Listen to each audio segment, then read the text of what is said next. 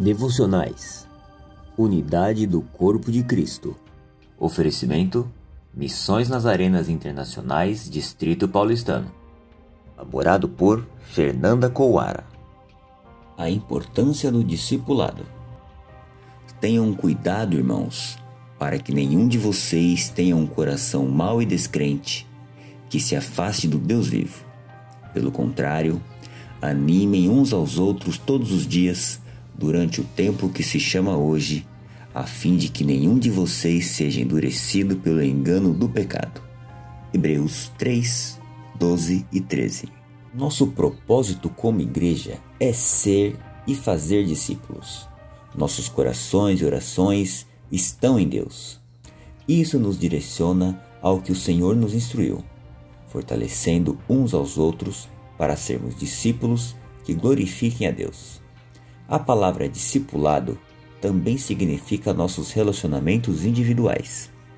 O corpo de Deus deve ter o encorajamento intencional e o treinamento de discípulos de Jesus com base em relacionamentos de amor, o amor de Deus.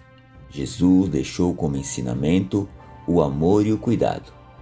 O meu mandamento é este: que vos ameis uns aos outros, assim como eu vos amei. João 15 12. O discipulado também traz correção. Precisamos manejar bem a palavra para estar prontos para corrigir com mansidão.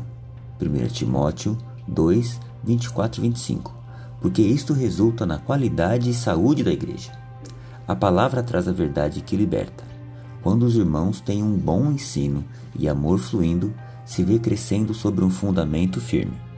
A palavra carrega autoridade capaz de transformar o que está morto em delitos em vida, e o ato de ministrá-la com sabedoria deve provocar uma vida de devoção e de maturidade.